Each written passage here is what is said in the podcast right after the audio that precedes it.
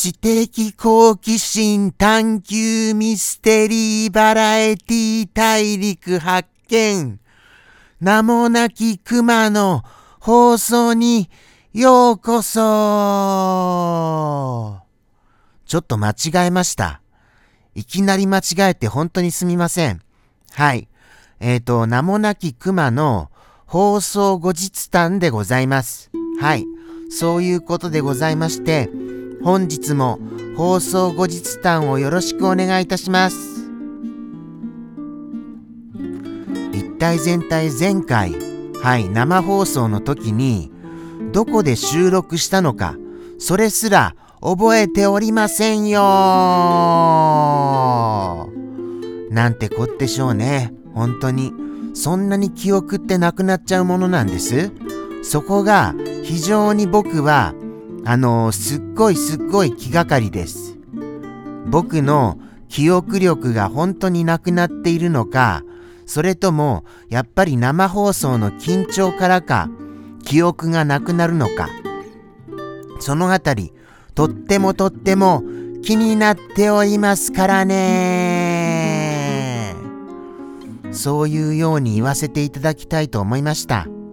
そして、やっぱり本日もあの何をお話ししたのかをちっとも覚えてないのですよね。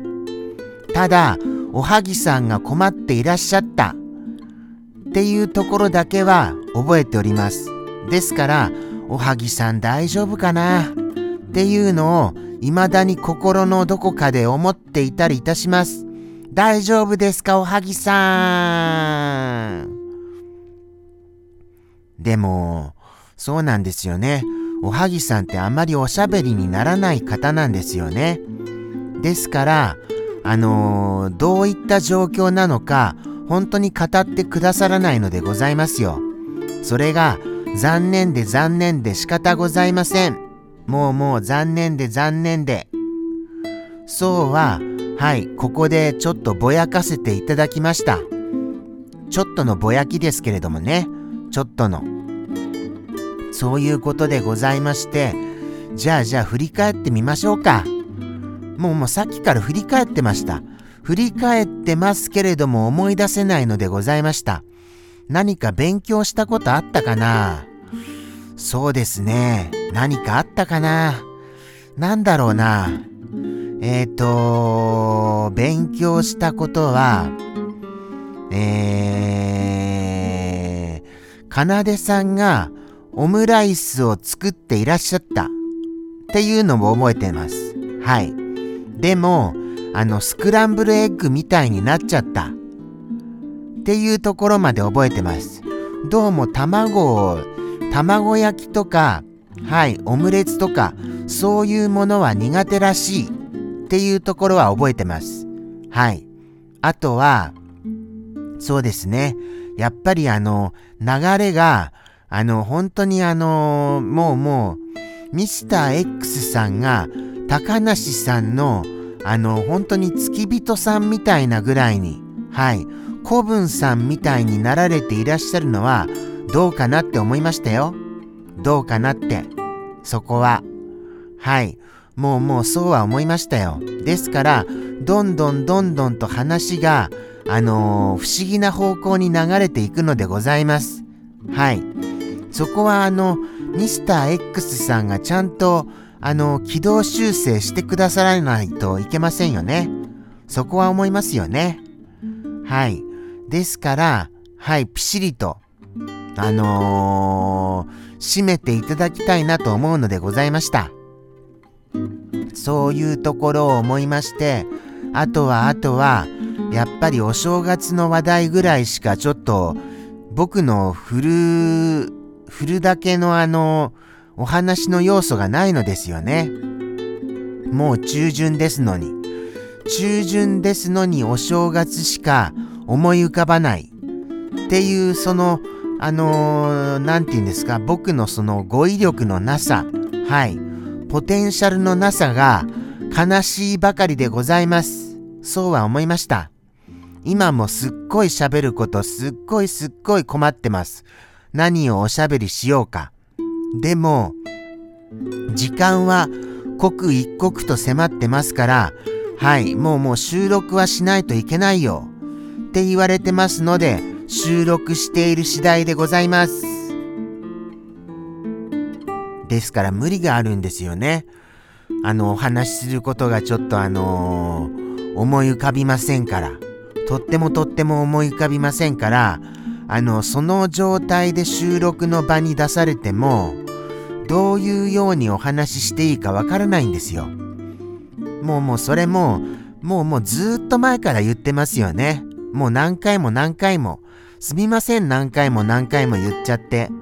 でもでも、何回も何回もそう思うんですもん。はい。この放送をあのご覧の方はどういう風なお気持ちでこれご覧になっていらっしゃるのでしょうね。そこがとっても不思議に思います。やっぱりそもそもご覧になっていらっしゃる方がいらっしゃらないのですか？やっぱり。やっぱりいませんか？やっぱりやっぱりですよね。いらっしゃいませんよね。もうもうなんてこった。じゃあ、もうもうリス君の放送にいたしますか？いっそのこと。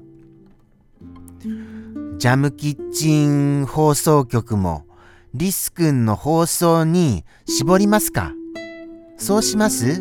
映像付きの放送はジャムキッチン放送局そしてあのー、ジャムポロリはあのー、聞くだけのはい、映像なしのリス君で。それでいきますか？そうしましょうか。じゃないともうもうこれ苦しいですよね。正直。もうもうその10分でも喋り続けるっていうのがもう本当にもうえらい大変に感じてます。僕は大変に感じてますよ